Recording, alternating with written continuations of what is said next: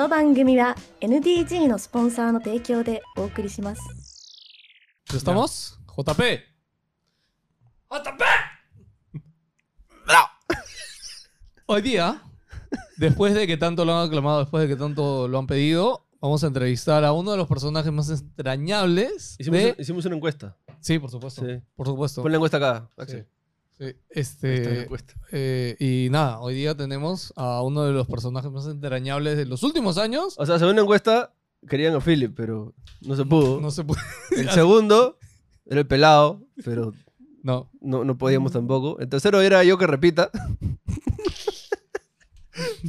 ¿Por qué nos estamos yendo tan en flor en esta intro? Es más, yo sabes cómo tenía pensado y me- al final dejé mi idea de intro y decir, después del maravilloso éxito rotundo de la entrevista de JP, ¿ya?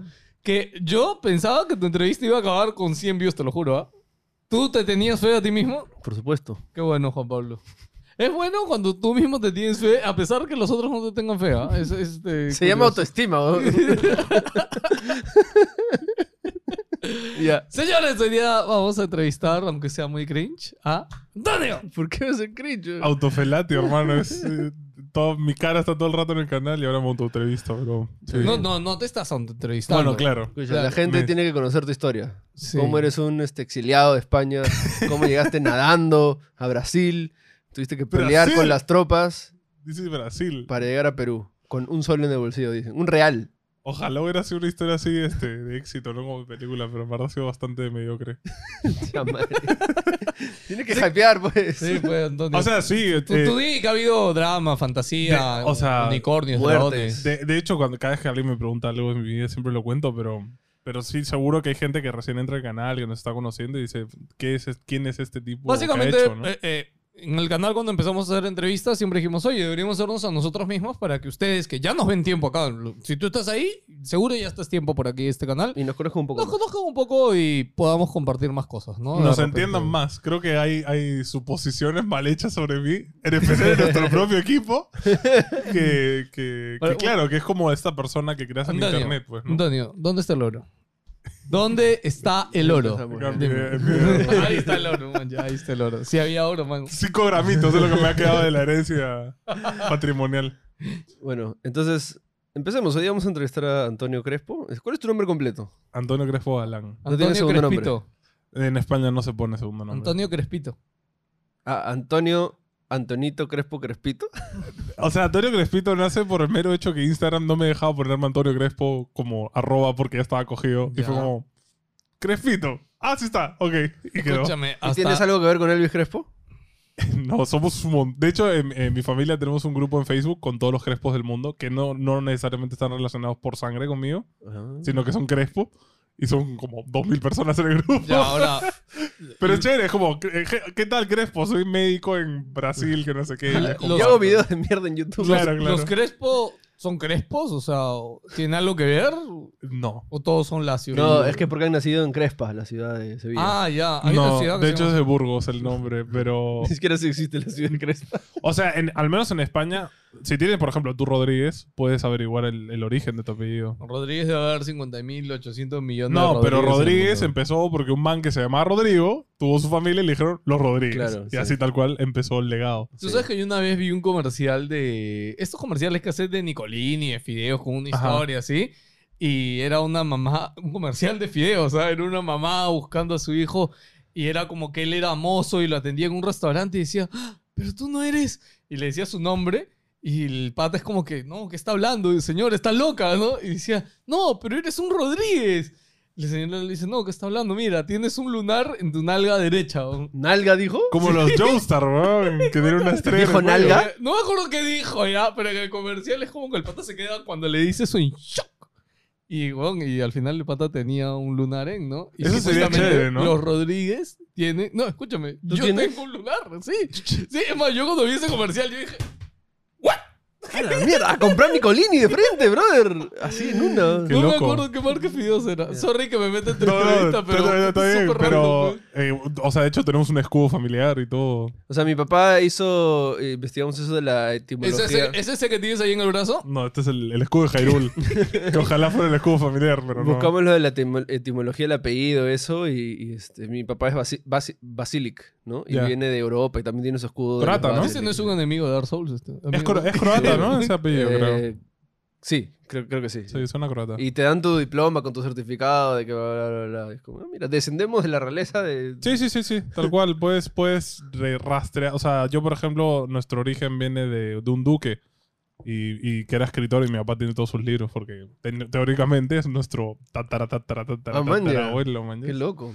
Ya. Pero sí, puedes rastrear esas cosas, ¿no? ¿Y por Oye, qué? o sea, Antonio, a ti sí te puede pasar esa vaina de que un día alguien toca la puerta de tu casa y dice, este señor Antonio Crespo, este sí vengo a dejarle la herencia de sí, su- a ti sí te puede llegar un correo de verdad que dice que un varón necesita tu Se apoyo. podría si la, la corona española no se hubiera quedado todos los títulos nobiliarios que existían, ¿no? Y los hubiera repartido como quiso. O sea, conquistan Sudamérica y su propio país. La, la- también. la católica, ¿no? O sea, el, el reinado católico. Ok, ok. Bueno, Ya. Antonio, Pero- pero ya- Yo quiero saber ah, por ya. qué abandonaron el primer mundo y para venir al Eh, tercer a- mundo. hacia allá iba, hacia Yo también le iba, pregunto lo mismo a mi papá todos los días. Este, no, de hecho, eh, mi papá este, empezó a trabajar en España en Telefónica como, di- como directivo y eventualmente... ¿Pero tu lo- papá qué estudió? mi papá es periodista y filólogo, Ok. eh, que no Fi- tiene nada ¿qué- que fi- ver. ¿Qué? Fi- Filólogo, ¿Qué es eso? el estudio de las lenguas, Ah, ok. del idioma. Mi papá es experto en latín y hebreo, de hecho. Chévere. Este, y entonces no sabemos cómo terminó trabajando en, en Telefónica como directivo, pero lo hizo. Felizmente, ¿no? Felizmente, en verdad, sí, sí, sí. O sea, de hecho, eh, tenía, tenía una infancia bastante privilegiada gracias a eso, ¿no? Pero. Y ya, lo mandaron a Argentina. Él ya tenía mis dos hermanas, que son mayores que yo. Mm. Y en Argentina yo fui concebido, sin querer. ¿Eres argentino? Casi. ¿Qué? Por pocos meses no soy argentino. Ah, Ah, pero no- no, Imagínate- naciste en Argentina. Hermano, imagínate que fuera argentino. O sea, te Sería concebí- el ego hecho ser humano. te concebiste en Argentina, pero no naciste en No, Argentina. por- por- es que mi mamá no sabía que estaba embarazada hasta que llegó a España y fue como, ah, chucha, estoy embarazada. Qué bueno que naciste en España, ¿no? También. No, sería argentino, hermano. Yo estaría, tendría, acá ya no tendría Maradona. tendría Messi, acá seguramente. Este, pero no, o sea, fui concebido en Argentina y volvimos de, a de- de ahí- España. de ahí, de ahí viene tu gusto del fútbol.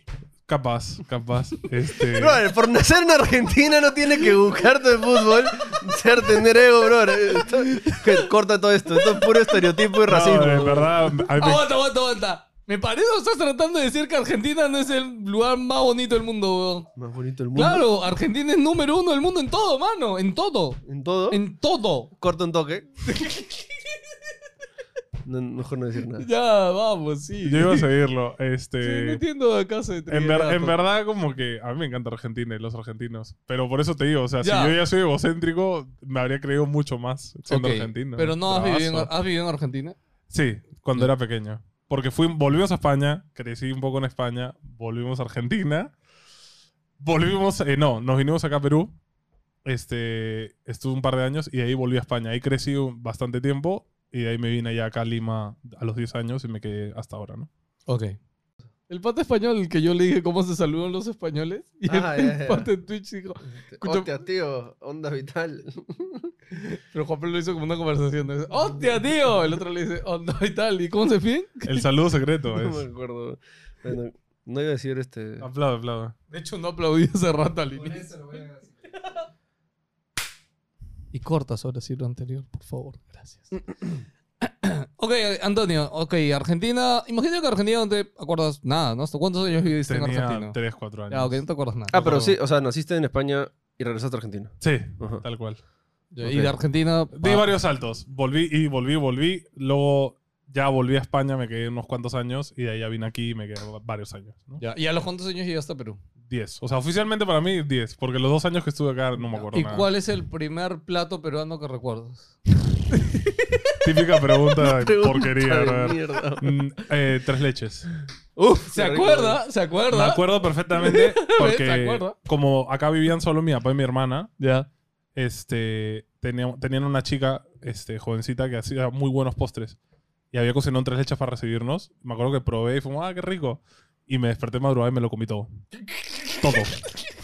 Porque me encantó. Fue como, ¡qué rica esta mierda! Y me lo comí todo.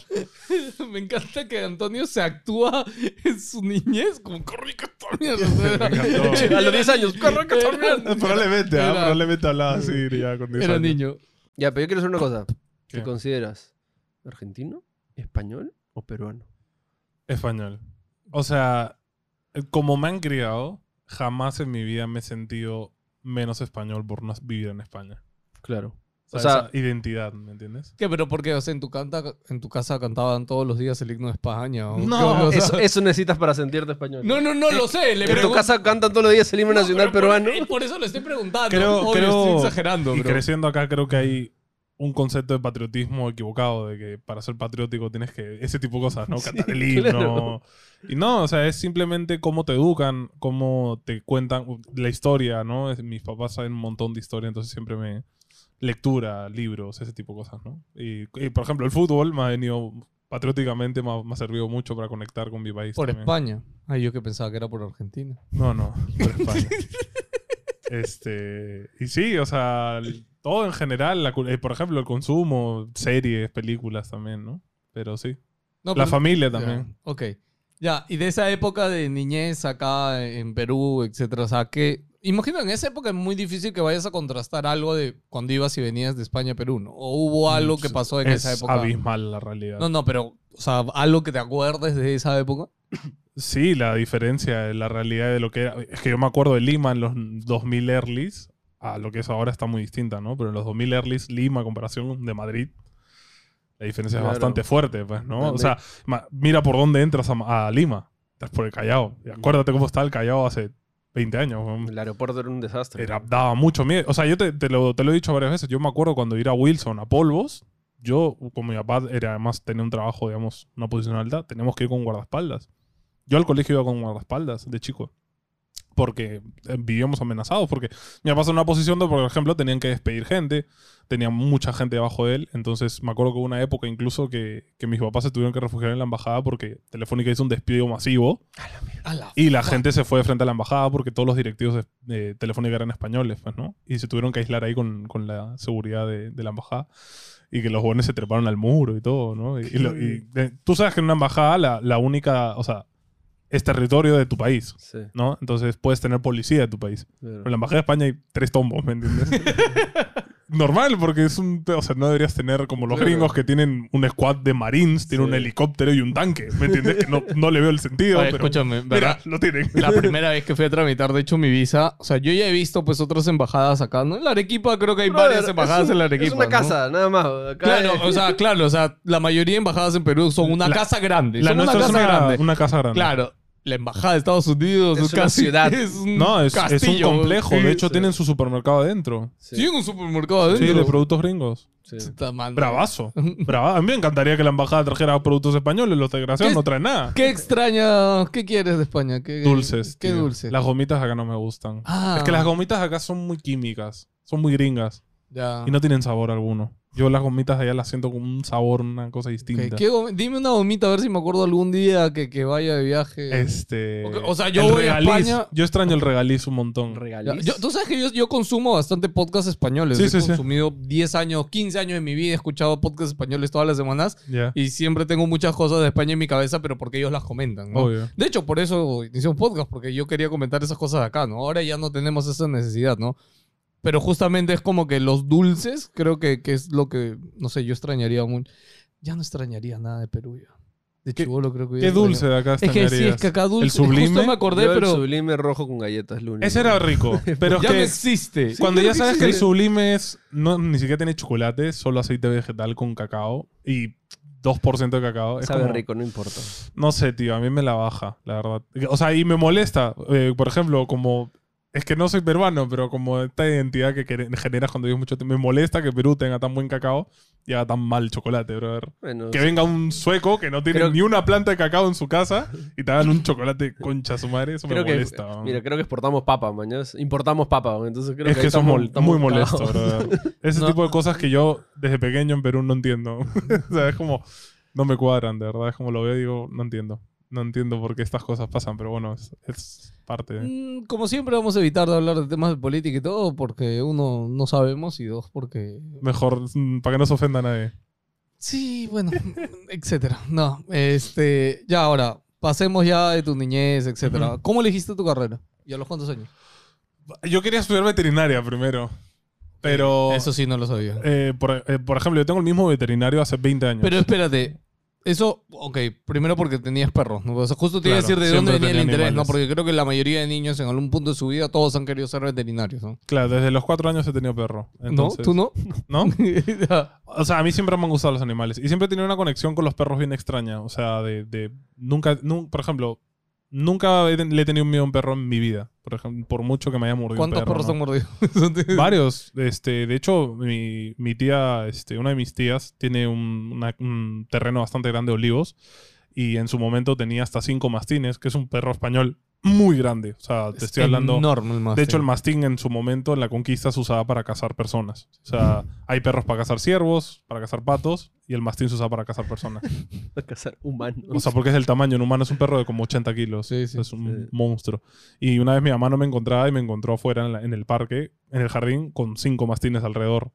Y no me hacían nada, me daban besos. Mi mamá casi se desmaya. Pero, o sea, siempre he tenido ese eh, tema con los perros, ¿no? Me encantan. Eres Y- un hunter, güey. Sí. Maña. Y bueno, la, la cosa es que siempre me gustaron los animales. Y de hecho, como te digo, tengo el mismo veterinario desde que tengo cinco años. Y confío a muerte con él. O sea, para mí es el doctor House de los perros. este, y siempre él siempre me decía, no, sí, si tú eres veterinario, tú vienes acá y te, te enseño y todo, ¿no?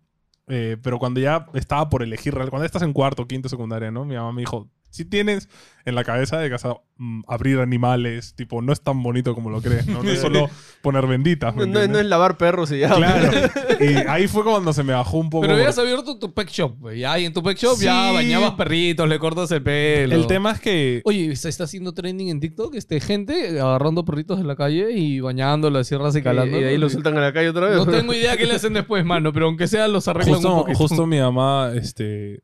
Mi papá se, se, fueron a- se regresaron a España hace no mucho con dos de nuestros perros y uno ya se murió allá. Este, y mi mamá me dijo, "Oye, voy a adoptar un perro.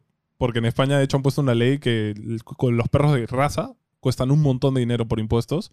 Porque en la pandemia la gente abandonó un montón de perros en la calle. ¿ves? Ah, ¿sí? Entonces están dando muchos ¿No perros en debería ser al revés? ¿no? Que uno... No, la gente en la necesidad de no tener trabajo y no poder Ah, alimentar claro, al animal, lo han dejado en la calle. Ok, qué Sí. feo. Entonces, ahorita tu familia, ¿quién vive en España? Todos. Soy el único crespo de, Ah. de toda mi familia, de todo mi linaje que vive en Latinoamérica. Aban- te abandonaron. O los Sí. abandonaste. Justo mi hermana se ha ido la semana Sí, pasada. justo te acuerdas, pues su hermana Sí, se yo fue. sé, yo sé, pero. De hecho, por eso no estuvo en el podcast Ajá, de la semana al pasada. Porque... aeropuerto. Sí. ¿Por qué? ¿Por, por- por qué haces eso, Antonio? ¿Qué? ¿Tanto quieres el Perú? No creo. Oh, Es que yo también, o sea... Mira, no te voy a ¿Por qué mentir. no te llevas a tu esposa a España? No te voy a mentir. Eh, bueno, están nuestros planes en un futuro, pero no te voy a mentir. Yo antes de conocer a mi esposa, mi plan era irme con mis papás.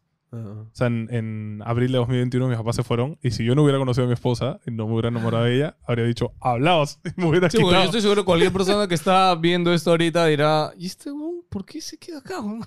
Hombre, primero que nada, en España me iba a comer una mierda también. ¿No? ¿En qué sentido? De que del en España no hay trabajo, ¿no? Entonces Mm. iba probablemente a seguir viviendo con mis papás. Ya, pero en España no, no hay, así como en Estados Unidos, tu seguro de desempleo que te Sí, sí, te dan 400 euros. Eso no te da para vivir. Es como para sobrevivir, ¿no? Claro. Y no sé, siento que acá había más, en el momento había más línea de carrera con NG, me entusiasmó mucho el proyecto y todo, y trabajar con ustedes, con Philip. Fue como, "Bueno, todavía no tengo ninguna prisa por irme, ¿no? Mi hermana sí ya quería irse y normal, mis papás también ya están jubilados y mi mamá no había un día que dijera, me quiero ir de Latinoamérica. Porque es como ese tipo de cositas como lo de la papa que lo ves y dices, no lo entiendo, no entiendo, me quiero ir. Y, y, bueno, mis papás lo entienden, llevan ¿Tus mucho tiempo dos fuera. papás eran, los dos eran españoles? Todos somos españoles. Ah, ok. Nada de- acá no hay sangre, o sea, ningún nacimiento en, acá. ¿Y tus hermanas en qué trabajan? Una es psicóloga eh, y la otra es filóloga con mi papá. Es profesora. Ah, bueno. man. Y suele trabajar con niños especiales, de hecho. Acá trabajan en Altair, que es el colegio más caro de Lima, creo. Uno de los colegios más chulones. Una eh. cosa que no tiene nombre lo que cuesta ese colegio. Yo no entiendo. En realidad lo más caro son las cuotas de ingreso en esos colegios. No, No, y la mensualidad. No, es que, la- o sea, sí son caras. Y además son estos colegios de la cultura de que los niños no les puedes decir que no. Entonces el niño es como, "Me voy a jugar. Eh, Ya. yo le digo, "Ven, ven acá, oye, siéntate, ¿no? Eh, al menos a mí me educaron así, ¿no? Me acuerdo que en el, yo cuando estuve en la primera etapa que estuve acá, estuve en el San Ignacio de Recalde, que es un colegio ficho, y me quisieron votar en inicial porque decían que era menso, pues. Le dijeron a mi mamá, su hijo es retrasado, brother, porque yo Señora, su hijo inmenso. agarro el lápiz de otra forma. Yo no hago- agarro la agarrada clásica que te obligan a hacer en el No, colegio. sí. Yo le quitaba la gomita. No, lo agarro así. Ya. ¿Hasta ahora? Sí, hasta ahora. Ah, ya. Eh, y yo le quitaba la goma a esta corregidora y lo usaba como yo quería. Pero yo sabía escribir, no es que no supiera escribir, mañas. Pero por eso decían que era mongolito. Y porque yo vivía en mi mundo de los juegos, el anime, y yo le decía, yo soy otro planeta. Le decía huevadas. pues. Y mi mamá, me acuerdo que me contó que fue pues porque la llamaron. Le dijeron, no, tu, tu hijo es medio tonto, ¿no? Y, y mi mamá le dijo, mi hijo no es tonto. Y, y la una le dice, sí, porque no nos responde cuando le decimos dónde viene. Dice que viene de otro planeta. que no sé qué. Y mi mamá dice que me agarró así de, de- de abajo y me dijo, me peñijo y me dijo, hola bonito, carajo. Y al toque respondí todo así, dijo, y le dijo, ves, no es tonto, tú no sabes sacarle la pregunta. ¿verdad? Y la señora fue como, ah, ya, ok. no sé, ¿no? Pero siempre he tenido problemas en el colegio por, esas, por, por mis locuras, ¿no? Pues siempre muy palomilla. Eso no fue la profesora que me contaste una vez que le dibujabas cosas o... No, eso fue en secundaria que dibujaba. Me dio en mi etapa Superbad que dibujaba miembros falos. Y Antonio, casi, me, penes. y casi me agotan porque una vez me dijo mi profesora, ¿qué estás haciendo, ah? Esto, y le enseñé un, un porongón, brother, pero con ojito, bien hecho, brother, bien bonito. Y se quedó así y me miró a dirección, por favor. Yo, tío, tomaré. Pero bueno, siempre he sido palomilla, siempre me ha gustado ser payaso. ¿Sabes qué me da risa? Que todavía lo cuenta tan alegre de, de- de esta acá. así. Es que, brother, ¿sabes qué pasa? En esa época, y que te lleven a dirección era, era la muerte, mañana era como que, ¿qué voy a hacer con mi vida? Mañana estoy en dirección, mis papás me van a gritar, tengo problemas. Ala, ¿te acuerdas cómo... Y hoy, y hoy lo ves es como que, escúchame, quiero ver si sobrevivo el siguiente mes, brother. O sea, quiero ver si quiero comer, mañas. Y entonces todas esas cosas, Te parecen ya, tan ínfimas. claro, brother. son, son No, además, yo tengo, o al menos considero que he tenido la suerte de mis papás, por ejemplo, jamás me han puesto una mano encima. O sea, nunca me han educado con la agresividad ni, Mm. ni violencia. Y ese tipo de cosas, mi mamá me decía como, ¿por qué, brother? como que, ¿por qué? Y se reía, o sea, se lo tomaba a broma, porque mi mamá tiene un sentido del humor muy chévere. Entonces, cuando veía las estupideces por las que acá se ofendían, era como, no entiendo por qué te hacen tanto chongo por Es esto. que, claro, es que al final también, claro, tus papás venían de una cultura que obviamente era muy diferente y está muy. Y eso que ellos han tenido una educación, mis papás, los dos crecieron en la posguerra civil y han tenido una educación bastante rígida, pero han, han crecido también en la época del cambio, ¿no? Y de- del cambio de chip. Entonces son bien open mind en ciertas cosas, ¿no? Eso es lo chévere.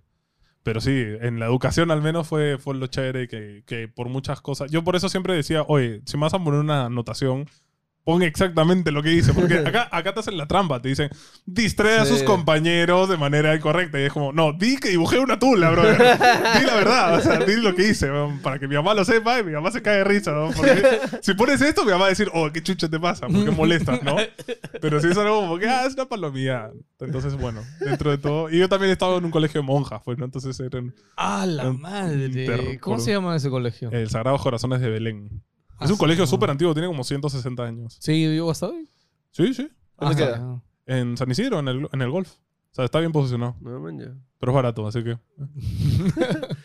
Y ahí entonces, ahí, ¿dó- ¿dónde empieza tu gusto por todas las cosas friki y Ah, la- anime y todo ese tipo de La cosas? primera vez. A ver, yo tengo un. pri- eh, yo tengo dos, dos líneas, ¿no? Los Crespo, que somos un montón de gente. Mi papá tiene siete hermanos.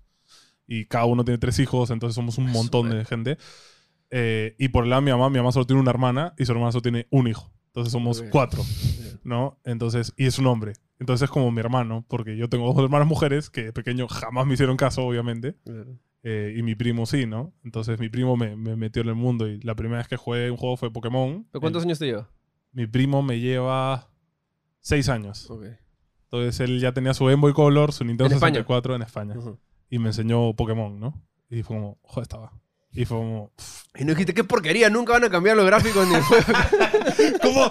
es que Pokémon rojo era la revolución. No jugaste Pokémon Rojo y dijiste, esto se va a comparar a un juego de Dark Souls en el futuro. Lo, lo primero que dije fue, ¿por qué todo es color rojo, no? Porque Pokémon rojo, la Game Boy Sí. normal, era de todo de color Tenía ese rojo, bro. filtro sepia horrible. Eh, pero me voló la cabeza, me explotó la cabeza, ¿no? Y, y sí, la Nintendo 64 con, con Mario 64, Pokémon Stadium, Pokémon Super Smash, Mario Kart, brother. O sea, yo no tuve Full después... Nintendo. ¿Ah? Full Nintendo. Es que en España somos bastante nintenderos. Muy Nintendo. Hoy en día sí hay mucho Play, ¿no? Play eh, obviamente empezó a comer mercado fuerte, pero Nintendo en los 90, 2000, pff, muy, muy sí. achorado lo que fue. Alucina que acá también en los 90 hasta, sí, 2000 también, había tienda oficial Nintendo. Es que creo que en todo el mundo Nintendo tenía el mercado. Había Era un lugar Nintendo. acá que se llama Electric City, que tenía una estatua de Mario gigante en Qué. Miraflores. Y era una tienda de dos pisos de solo Nintendo. Y tú entrabas y jugabas Virtual Boys, jugabas todo, brother. Y día ahora es Volcom. No, no entiende nada. Es que, claro, ese tipo de negocios no, no, no suelen funcionar acá, ¿no? Es que por los precios. Es que creo que acá Perú tiene un problema con sus aranceles Sí. que hace que los, todo este tipo de negocios sean tan caros de, de- o sea, al público que nadie compra. pues. Yo no sé cómo, por ejemplo, Phantom y, y ¿cómo se llama? este Low Gamers eh, te ganan plata porque tienen que poner sus productos súper caros y la competencia, tú te vas a Wilson. Yo te doy la respuesta. Funkos, brother. Los Funkos, ¿no? Le ha dado business a todo. Yo creo que los Funkos A ha sido... to- Phantom me encanta porque Phantom era una tienda de CDs, de música, y ahora solo vende Funkos, brother. O sea, tú te vas a. Entonces, tú quieres hacer un negocio de. ¿Qué te digo? bro? Tazas personalizadas hechas a mano. Está bien, tenla ahí, pero vende Funkos al costadito. Sí. mañas, Y vas a, tu negocio va a sobrevivir y ahí. si Me alguien te gustaría un compra- estudio de consumo de Funkos en el mundo. Perú podría estar en los top 10, ¿ah? Tranquilamente. Es que, es que, ¿sabes qué pasa? Escúchame, ha sido Arenales, son 200 Sí, tiendas de es que. ¿Sabes qué pasa? De que como eh, encontrar esos muñecos, estatuas de figuras de acción era súper nicho y lo encontrabas solo en arenales o en polvos. Ahora como están todos lugares y es masivo, es como que... Es chévere, oye, me gustaba volver al futuro y era una estatua de... Eh, Puede ser ¿no? muy cringe, que- que de hecho yo tengo unos cuantos Funkos. Si la gente me ha visto en stream, ha visto mis Funkos. Tengo poquitos y los he elegido handpick, pero me dan un poco de cringe ahora. pero si lo piensas, es un regalo chévere. Sí, o sea, sí. porque le sirve a niños, a adultos, a todo el Sí, mundo. o sea, ¿no? yo le puedo regalar a, a un funko a mi papá de algo que le guste y... De hecho, lo- en Navidad me acuerdo que a mi edificio le mandaron un brother el de Guns N' Roses, que son todos los miembros, y un vinilo de Guns N' Roses Bravazo. dentro de la caja. Y dije, bravazo. ¿No? Es como una, unas estatuillas y un vinilo, ¿no? Bien chévere. Bueno, entonces, Pokémon. Y ahí, eh, ahí empezó el vicio. Eh, eh, empezó con la Game Boy, que fue como, ah, una Game Boy. Bueno, eh, mi vecina tenía una Game Boy y me la prestó, me acuerdo, muchos años. Y este... ¿Se le aboliste o no? Sí, sí, sí, pero me acuerdo en esos... ¿Cuándo salió la GameCube? ¿2000? ¿2001? Creo. 2001 creo. 2001 por Reyes. En España no celebramos Navidad, Navidad por se. Los regalos se dan en Reyes, que es 6 de enero, baja de Reyes. Nunca entendí eso, man. Está bien, porque... Es que Navidad Reyes es un llevan- invento llevan gringo, regalos. Navidad es un invento gringo. Saturnalia. Este. Entonces, bueno, me acuerdo esa, esa mañana que me paré y tenía una GameCube, brother. ¿O ¿Te acuerdas abrir el regalo? Sí, brother. Esa fue mi primera consola propia, ¿no? Sí. Que o sea, no tú fuiste el compartía. niñito ese, el de... Nintendo el mismo de 64. Nintendo 64, pero con Game Boy. Sí, es que la GameCube. la GameCube, GameCube. de hecho, ya la había jugado en casa de mi primo, que tenía el Melee, que es hasta ahora uno de los mejores juegos de la historia de peleas. Y muchos juegos más de, de la GameCube. ¿No te parece? Debatible. El Melee es Esta entrevista. El. Melee es brutal. Este, y fue como, ¡ah, Dios, sí, la GameCube! Problema, mi mamá no me quería comprar juegos PI este, 16. Ah, pues. está bien. y Buena los, madre, juegos, y los juegos chéveres de Nintendo, como Metroid, eran PI 16, bro. Claro, claro. Entonces era como, mamá, quiero Metroid, por favor. Y mi mamá, no, te voy a comprar este... Pony's Advent El Barbie. Brother. y, te, y te aguantas. Era como- Bananas en pijama, vamos. como, ¡No! Y, y además en España hay esta cultura de los descuentos y los juegos usados, ¿no? Entonces, eh, Ah, mi mamá no me compraba el Pokémon de salida. Porque era como 60 euros, el estás loca. Ah, pero, año pero ya te venía con todo el Pokédex hecho, mañas. No, no, no, me lo- eh, yo lo reseteaba, pero... Yo me compré un Pokémon azul en Ecuador que venía con, hasta con mi signo. Me vino. Sí, sí, bro. sí, sí, sí. Te- yo también he comprado el diamante, me acuerdo que lo compré un sábado cuando salió. Eh, cuando fui a- eh, bueno, no, lo- acá lo jugué pirata en el R4 cuando salió. Eh, ventajas de aquí de Latinoamérica. Y cuando llegué a España, me fui a España una Navidad, me acuerdo, y lo encontré usado y fue como, voy a empezar lo nuevo original, brother. Y ese fue el primer Pokémon que, entre comillas, aplatiné, ¿no? Porque conseguí toda la Pokédex y toda la huevada. Mm. Eh, y, fue, y fue tal cual. Me lo, me, lo, me lo puse y ya tenía toda la historia acabada, tenía todos los Pokémon y fue como, no, resetear, ¿no? No tienes ni un tatuaje de Pokémon, ¿no? Hasta ahora no. Eh, por- Curioso. porque quiero hacerme un gran tatuaje. Entonces, no me quiero hacer un Charmander nomás, ¿me entiendes? Quiero Claro. hacerme un- Oye, ¿qué, qué te pasa? ¿Qué tienes contra Charmander? No, ¿Qué nada, pasó? pero quiero hacerme algo pichulón, ¿me ¿Qué le entiendes? pasó? Eh, y ¿Mm? todavía no tengo claro qué, en verdad. ah, man, ya. Ok. Bueno, Y- pero yo, o sea, primera generación, ¿no? O sea, que, que hay más. De hecho, mis, fa- mis Pokémon favoritos no están en la primera generación. Acuérdate que él es más chivolo. No, yo, yo crecí desde el rojo, ¿eh? ojo. No, no, claro. con el sí los anime, bien, rojo, pero- claro. Yo viví la primera ¿ves? generación Claro. a full. Tu- Tuve las 150 figuritas de porquería. ¿Tú tuviste esas figuritas, brother? ¿Cuáles? ¿Las que eran de un solo color? No, no, no, las que eran de plástico, pero chiquitas. Ah, tenía un par. Que ¿no? venían con una Pokédex sí, sí, sí, disparaba sí. una Pokébola, ¿te Ya, acuerdas? sí, sí, sí. Ya, Ajá. uf. Ala, no me acuerdo. Con, la pita. Claro, Sí, sí, sí. exacto. Ala, yo me acuerdo que en esa época nosotros comprábamos este, nuestros víveres en el mercado de San Isidro. San Isidro tiene un mercado. Que es como un supermercado, en ¿verdad? y había una tienda que tenían figuras. Y siempre que iba con mi mamá, era como, le sangraba un, un paquete que venían varios, pues, ¿no? Claro. Tenía todos. Tenía, no te miento, 50 Pikachu distintos. Porque Pikachu era el único que tenía figuras distintas. Diferentes poses. Alters. Que era Pikachu en la playa. Pikachu con una Pokébola en la mano. Pikachu con una cuchara. Pikachu tumbado. Pikachu, eh, Mew disfrazado de Pikachu. ¿verdad? así, ¿me entiendes? Y tenía todos. Y ¿Tú sabes- odiaba a Pikachu. porque, puta madre, ¿por qué hay tantos Pikachu? weón? Tú sabes que en la tienda de Japón, este, Pokémon, este, hay toda una sección, todo un pasillo de eh, Pikachu con trajes de otros Pokémon. Sí, sí, sí, lo he visto. es, Bravazo. her- es hermoso ver. Yo me compré uno, de hecho, este, de Pikachu vestido de Eevee. Yo me compraría uno de esos de Dito transformado en. Es También, bravazo, los bro. Pokémon con los ojos largos, ¿no? Creo que hay otra sección de eso, Lucida, que es Pokémon simplemente. No, son no. igualitos al otro, pero con los ojos No, de no, lo que hacen es, entre todos los peluches, esconden uno. ¡Qué ¿Qué- baja! qué es Dito? Eso Ah, sí, eso Sí, es lo que hace. Esa es la más. Es que, bro, eh, es difícil de explicar la otra vez que peleábamos por Arceus también, ¿no? Pokémon es ese. No sé, es esta cultura. Lo ¿me que pasa es que Tiene algo especial. Es justo lo dices. eh, Está desde nuestra infancia. Sí, es, sí, es- el- lo que hemos seguido toda la vida. Escúchame, es que no, yo en mi review lo dije. Yo he tenido las figuras, he tenido las cartas, he tenido las películas en VHS. O sea, Pokémon era. ¡Pokémon! Claro. que era mi vida, Pokémon. Ju- Los justo- tabs, las figuritas, lo que no sé qué, todo lo que salía lo vi tenía. Un, vi un tweet que decía, ¿no? Imagínense en el año este, 2051 Ujú. un antonazo en Ibiza y así, pa, pa, pa, tonazo y de ahí ponen Baby Shark, mañas, y todos ¡ah! se van a afanar Claro. porque es la canción que escuchaban cuando era chivolo, Claro, mañas. Entonces, y por nosotros es un can- una canción de porquería para niños, mañas. Me parece una buena, buena rola. Pero sí, o sea, Oye, Pokémon ¿qué pasa? siempre... El tema más escuchado de YouTube. Sí, Bueno. Qué loco, ¿no? Todo, todo regresa ahí a la infancia, ¿no? Y, y entonces, pero... ¿Y animes? ¿Cómo entraste a animes? Eh, obviamente empecé con Dragon Ball como todo el mundo, ¿no? Porque lo daban en la tele nacional. Entonces fue como que, ok. Empecé con Dragon Ball de Goku pequeño, que me encantaba, de hecho, me parece buenísimo. El opening clásico de Vamos a buscar las Claro, esferas del dragón. Puta, me encantaba. Después ya empezó Aniplex, creo, estos canales de anime anime. Y vi Full Metal. Eh, y eso como que... Ala, ¿qué tal salto? De Dragon Ball a Full Metal me cambió, sí. Porque fue como, esto es un anime, ¿no? Claro, hay, es, hay es cosas como que es una buena serie hecha en dibujos. ¿no? Claro, exacto. Y, y Dragon Ball siempre para mí va a ser cartoon, ¿no? Porque es como algo que veías en la No, tele. se sacaban la mula. Eh, Bobo Bobo también, que es un anime que siempre recomiendo un montón, que es de comedia. Y acá no existió porque, eh, de hecho, si lo buscas en internet probablemente solo encuentres el doblaje a español, ni siquiera lo encuentres en japonés. Bo, bo, bo, bo. Sí, porque es un anime que se canceló en Japón, porque una asociación de padres pidió que lo cancelaran. ¿De qué era?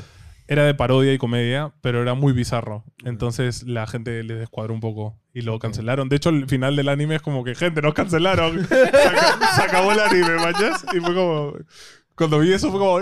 ¡Ya! Porque yo amaba, me encantaba. Y ahí es cuando empezó un poco mi gusto por el anime, la verdad. Y bueno, ahí que no existían los medios, en verdad, para buscar anime o ver anime en internet como ahora, pero veías lo que había, ¿no? Lo que salía en la tele y esas cosas. Pero eras de... o sea, no sé si en tu cole o en tu grupo de amigos tenía gente que tenía los mismos gustos que ti, que tú. Yu-Gi-Oh!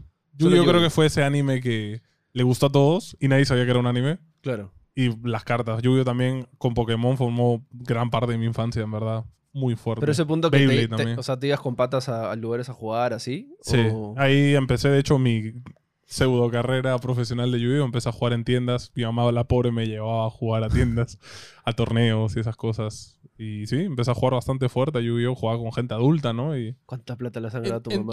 tu- en- en ese- en- en esa época, este, Yu-Gi-Oh! ya era así como es ahorita el online, ¿no? Que pasa mil huevadas. No, no, no, no, Yu-Gi-Oh! era como en las series, ¿no? Convocabas un monstruo, carta trampa, ataco, defiendo, ¿no? Era súper tranqui. Sí. Era, era súper simple, de hecho. Sí, era más simple. Por eso la gente que jugaba Magic lo odiaba porque era, era, era el Magic de be- para bebitos. Claro, es que era el Magic simplificado al Sí. mango. Y bueno, me acuerdo perfectamente cuando me pusieron pausa Yu-Gi-Oh! Cuando mi hermana empezó a estar con su enamorado con 15 años, que ahora es su enamorado de nuevo, porque se separaron cuando eran chivolos, se reencontraron por Facebook y se enamoraron de vuelta y ahora están juntos, viven juntos.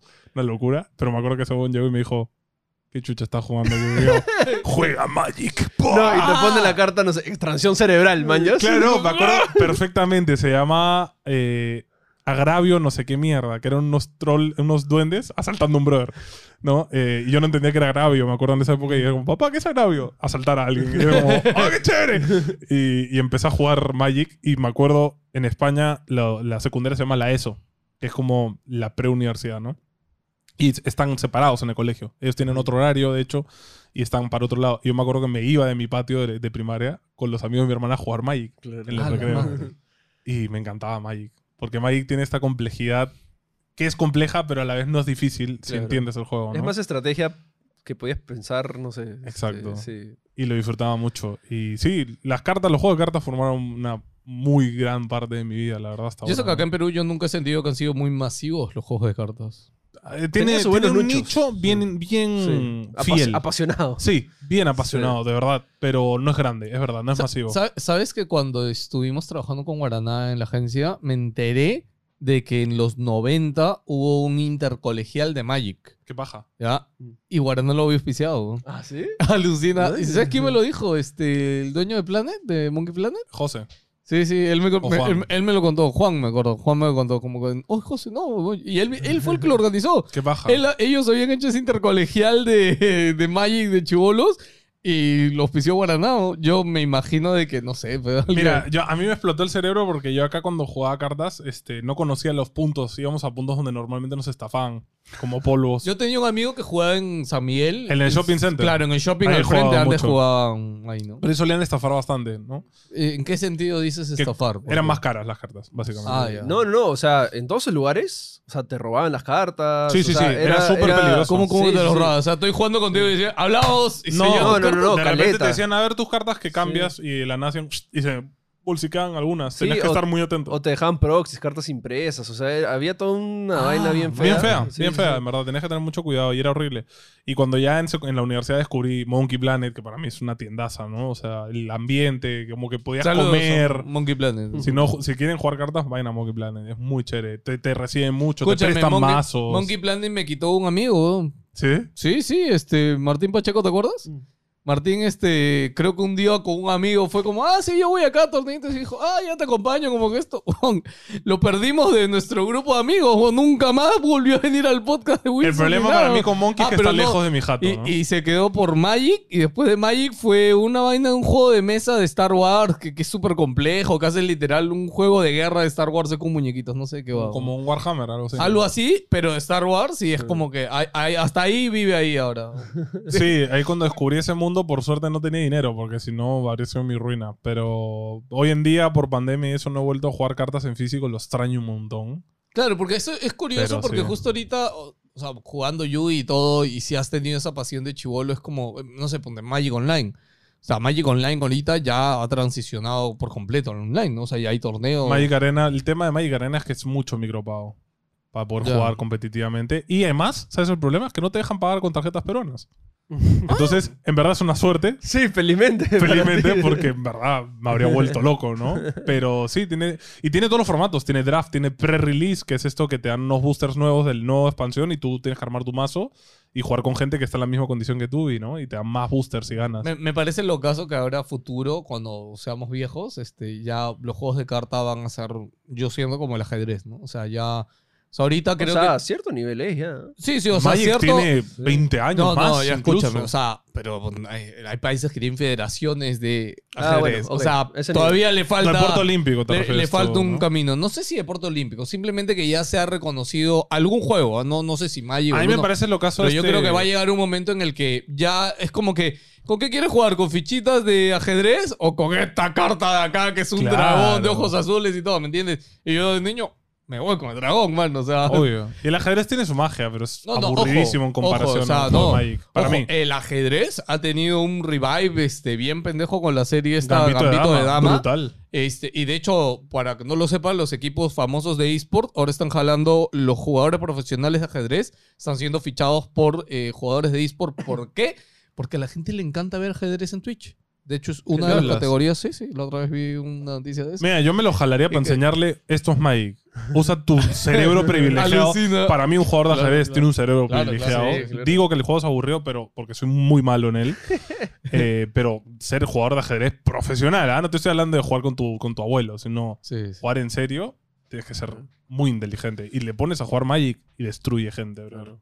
De verdad. Sí. Bueno, y Magic ahorita ya tiene pues, torneos Tiene de sus millones genios, de dólares. tiene sus ya, genios. también. Y en cambio, Yu-Gi-Oh! es un juego que hace tema, se- su tema es tener el mazo más caro y que contrarresta a todos O los es mazos. el pay to win hecho y derecho. Es muy pay to win. en cambio, Magic puede considerarse pay to win porque hay cartas, obviamente, que son mejores que otras, pero tiene este formato de tienes que pensar, bro. Puedes, puedes sacar la vueltita con algunas Sí, estrategias. tienes que saber qué hacer. yo quiero saber en qué momento decidiste perder tu tiempo y crear contenido para YouTube en Perú. o, o en general, o sea, empezaste con Linkstart. Sí. Ya. ¿Eso fue el primero o hubo algo antes? Hombre, antes de Linkstar empecé a streamear yo en, En Facebook. Twitch. Ah, En por, Facebook. por, por- por tu cuenta. Sí, em- el que empezó fue experto, Sebastián. que Claro, pero justo mejor te quería amigo. preguntar, o sea, o sea, ¿cómo se formó ese grupo, no? O sea, Él, él empezó, me acuerdo cuando empezó, yo le, que fue genial, porque yo le enseñó Overwatch a él. Mm. Yo vi el demo de Overwatch y fue como, oye, qué chévere este juego, porque jugaba mucho Dota en esa época y fue como, un shooter como el Dota, weón, qué baja. Y se lo enseñé, que para mí era ese concepto, pues, sí, ¿no? claro, sí. Eh, se lo enseñé y al final él terminó súper viciado más que yo, ¿no? En plan, muy viciado. Y, y se creó su canal de Facebook y, y transmitía desde la Play. Y siempre me llamó un poco la atención. Y dije, oye, puede ser, ¿no? Y un día empecé y con Martín, que es este, nuestro otro amigo, fue como, oye, este, hay que hacer algo, hay que hacer conte- contenido juntos. Que no ¿Pero de dónde qué". los conocías? Eh, Sebastián es mi, de mi promoción, es mi mejor amigo de toda la vida. Mm. Y a Martín lo conocimos jugando Overwatch en la comunidad de la Play. ¿Ah, O sí? sea, se creó una comunidad de Play Sí. en, en Facebook. Samuel Y- también estaba ahí. Claro, Samu, Sí. Samu también estaba ahí. Y también lo conocí ahí a Samuel, por ejemplo, jugaba con él. Y nada, empezamos a jugar. los 10 buenos que juegan en Play Overwatch. Man, claro, claro. Y, y Esos Sam- eran los pastrulos, seguro que en el Más Gamer nos pedían hacer torneo de Overwatch en Play, ¿te acuerdas? había su comunidad, había su gente. armamos nuestra propia liga, me acuerdo, con nuestros está, propios pues, equipos. Nosotros no quisimos hacer Lo- armaron su propia Lo liga. casteamos, todo. Fue muy divertido, en verdad. Esa época la recuerdo con cariño. Aunque Overwatch es uno de esos juegos que me ha sacado canas verdes, pero de tamaños Ala, ¿por qué? Porque no me acuerdo, yo me acuerdo ese juego, terminé de rankear. Y es de esos juegos que terminas de jugar y. Estás con ira, brother. Y era como. Me acuerdo un día que dejé de jugar a Overwatch porque dije. Igual que con el Dota, dije, no me estoy divirtiendo. Esto no es divertido, brother. No quiero jugar. ¿Por qué juego esto? ¿Me entiendes? Y le dejé de jugar, dejé de Tú jugar. sabes que yo, de hecho, cuando vi el anuncio de Overwatch y todo, yo. eh, o sea, el qué Justo tan estás en con un equipo. follow de Overwatch. ¿no? Sí, sí, de hecho sí. Justo el qué tan en equipo tienes que estar en Overwatch. O sea, en verdad, si, si no Sí. juegas realmente en equipo, si cada uno no está dedicado realmente a su rol, en Overwatch te aniquilan. O sea, Mm. cada uno tiene que tener su Tiene rol snowballs muy bien marcado. achorados ese juego. Sí, demasiado. y, Otra vez. Y justamente con eso empezamos, este, nos conocimos todo y, y claro, fue como, oye, hay que hacer contenido. Y yo justo empecé a consumir mucho podcast en esa época y le dije, oye, hay que hacer un podcast. Y empezamos un podcast que de verdad fue bien divertido, la, la travesía. Aprendimos mucho, de hecho con Beto, que ahora está acá en el equipo Ultimate también, que, que era nuestro sonidista. Este, y empezó todo este rollo de crear contenido y le agarré cariño a, ese, a, a hablar de juegos con otra gente. Y, y nada, o sea, por ejemplo, conocí a Philip, este, que lo entrevistamos, fue nuestra primera entrevista a Philip. Me acuerdo que lo entrevistamos en un cuarto ultra caliente, que estamos sudando todos. Justo decimos que Philip acepta huevadas. Es- exacto, exacto. Y de verdad, por, qué, qué buen tipo de Philip, de verdad. No es por, porque sale mi voz ni nada, pero de no decirnos qué calor de mierda, qué chucha tiene, weón. Porque yo habría dicho eso. Y Philip estaba con su camisa extra, toda esa huevada, pues, todo su setup y, y no dijo nada. Como un campeón, hizo el podcast, jajajiji, y se fue tranquilazo, brother, sin quejarse ni nada. Incluso vino otra vez a otra Escucha, entrevista. Eso te iba a decir. Después, cuando se fue, Deshidratado a la clínica. ¿no? cuando se fue, usted- entre ustedes comentaron algo. Así. Pobrecito, ¿no?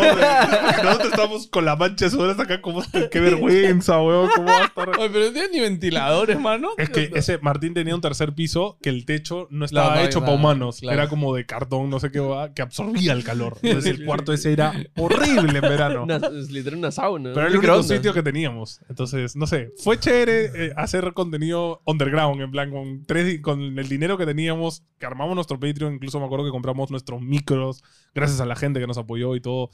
Eh, y fue chévere, fue, o sea, por desgracia, este, pandemia nos pegó duro.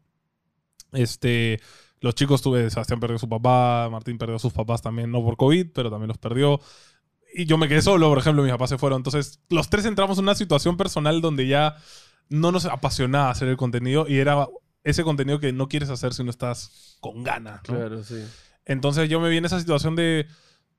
eh, de hecho, había trabajado ya en el comercio dos años y fue como, sigo haciendo esta línea de carrera que no me gusta, que es como trabajar en una oficina, aburrido, todos los días yendo, pasando hora. Y era como, no me gusta, eh, quiero aventurarme. Mi primera Oye. idea fue, le escribí a Philip, oye, ¿no quieres ser un editor? Y Philip me dijo, no. me dijo, pero mi pata José este, estaba buscando gente, que no sé qué, y me pasó el número de pelado. Philip te cagó. un poco. Pero a la vez me dio una, una chance bien chévere, que es como este proyecto que es NG, ¿no? Y, y hasta ahora no me arrepiento ni un segundo, me gusta mucho lo que hacemos. Y es que es ese trabajo que te divierte hacer, brother. Yo, eh, cuando se mi mamá me dijo en plan, pucha, pero están ahí sufriendo económicamente, es como, "Put- pero lo disfruto, ¿me entiendes? Y fue como, ok, eso es lo bueno. Sí, o sea, lo importante es disfrutar. ¿Qué opinan tus papás de eso? ¿no? Uno que te quedes acá y este. Uy, no, mi mamá quiere que me vaya. Todos los días me dice, ¿cuándo vas a ver? Lo que pasa es que mi plan a futuro es que mi mujer entre al MIR, que es el sistema de especialización médica de España, Ok. que es básicamente estudiar su especialidad allá, su residencia médica. Eh, pero tiene que hacer un examen súper achorado como de ingreso. Toma un buen tiempo. Todavía le faltan como un año y medio o algo así para hacerlo. Y si entra, ya, ¿no? El plan es irnos. Eh, pero mi mamá me dijo el otro día, en plan, ¿dos años? Si en dos años no estás aquí, yo voy a Perú a vivir contigo. ¿Ah, su madre? ¿En serio? Sí, es Oh, que yo soy el favorito, yo soy el menor. Ah, Soy el más chico, mi mamá y yo somos mejores amigos. O sea, mi mamá es.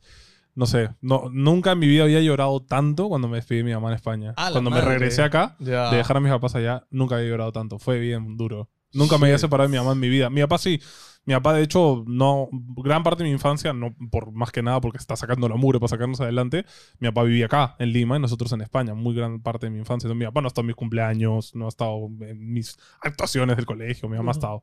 Entonces, tengo una buena relación con mi viejo, pero no, no, no tengo esa misma conexión que con mi mamá. pues, ¿no? Ah, man. Pero sí, eh, mi mamá está ahí, hijo, ya vente, no sé qué. Pero mi mamá está está, como, como el meme de, de Gravity Falls. Le falta un libro, le falto yo nomás, porque que- tiene a mis dos hermanas allá y es como, me Pero falta uno. NDG representación en España. Nos dicen gamers. Yo, mi sueño, mira, mi estrategia, mi sueño es que NG crezca tanto que cuando yo me tenga que ir a España pueda seguir haciendo NG allá. Claro. Y ir y volver y hacer cosas No, y hay chéveres. ¿no? presupuesto para hacer cosas en España nosotros. Vamos, viajamos. Claro, por privado. Así como Logan, ¿no? Que graba Claro. una semana en Perú, otra semana grabamos en España, otra semana vamos a España, tomamos tren, vamos a Londres, este, visitamos a... a- Ese, ese es el sueño, así que si nos ayudan a cumplirlo, bravazo. Eh, Pero sí, o sea, hasta- hoy en día es como. O sea, obviamente mi esposa me dice, ¿pero qué vas a hacer si no puedes hacer NG? Es como cualquier cosa. Yo, lo bueno es que ella, yo sé que va a tener una línea de trabajo que nos va a poder mantener. Entonces, ya, pero, pero, o sea, yo puedo explorar qué hacer. ¿me Ya, está bien, entiendes? pero, o sea, ¿a ti qué te gustaría hacer? O sea, ¿de qué te gustaría vivir eventualmente? Hoy en día me gusta mucho lo que hacemos. Pero claramente, así de sueño de quiero hacer esto. Sueño no lo loco, tengo. así, No lo tengo. No, pero escúchame, a ver. Eh, La industria en la que estamos es la industria del futuro. Ya, lo que tú haces no lo puede hacer un- una inteligencia artificial Claro. todavía. Ya, entonces. Hasta que nos voten, ¿no? entonces, o sea, Hasta que las VTubers se, Escúchame. vean- se vuelvan realmente de inteligencia artificial. Sí, sí. No, no, no, pero más hablaba por el lado de soporte, ¿no? O sea, Claro. lo más requerido en agencias, industrias, etcétera, es un editor de video, alguien que sepa redes sociales, alguien que sepa hacer copies, etcétera. O sea, esa es la carrera, no, ni siquiera es carrera, es que es... Re- Realmente ni siquiera lo dije porque estudié comunicación, pero básicamente eh, quería, después de veterinaria, quise hacer música, porque de hecho en esa época de colegio estuve tocando en una banda y todo, y la música era "Ah, la música. y mi papá, de hecho, su hermano más pequeño, este, es músico, de, en plan de conservatorio, a músico profesional. Ya está embarado, pues, mano, ya. Pero no- mi papá le pagó, porque mi papá eh, perdió a su papá con 20 años. Y él era el de los mayores. Entonces, literalmente, mi papá le pagó su educación a, a su hermano pequeño. Mierda. Y me dijo, no. no va a haber más músicos en esta familia. Se acabó. O sea, tu prima y tu tío y ya está. No hay más. Entonces fue como, ok. Eh, porque yo, y, y se lo agradezco, porque en verdad para estudiar música profesionalmente tienes que tener un talento real. Muy achorado. Y yo no lo tenía. Entonces fue como... Es y- curioso cómo ahora, o sea, sorry que te interrumpa, pero es como ya pasa tiempo, ya eres Obvio. grande.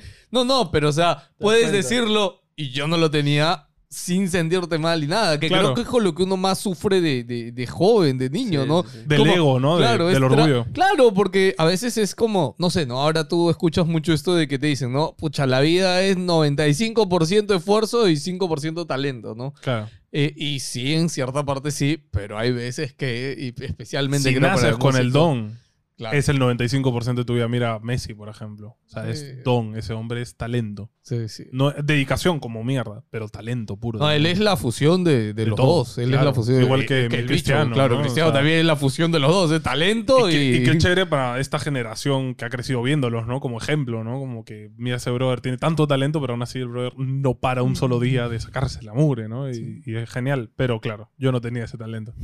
Entonces, cuando empecé a explorar, eh, me, me gustó mucho la comunicación, la audiovisual en especial. Y con mi papá comunicador, es periodista.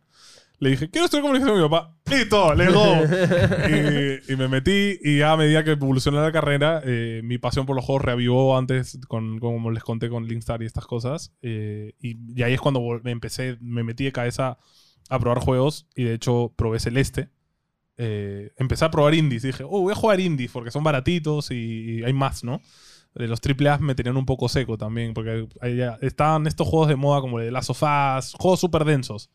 No, no, quiero algo más light. Y jugué el Celeste, que es ultra denso, pero me cambió. Pero aparenta otra cosa. me reventó el cerebro, me cambió la mentalidad de lo que puede hacerte un juego, porque yo he sufrido ansiedad mucho en mi vida, eh, de tratamiento, en plan de tomar ansiolíticos. Y Celeste tiene esta visión de la ansiedad, ¿no? Muy interesante y me explotó la cabeza de lo que un juego puede hacer, ¿me entiendes? Ujú. Y ahí dije, "Ah, ¿cómo me gustaría hacer juegos? y de hecho mi carrera fue como, mi último año fue como, oye, hemos agregado una especialidad de videojuegos. ¿Por qué no te metes? Fue como que, fuck, me voy, mamá, voy a quedar un año más en la universidad.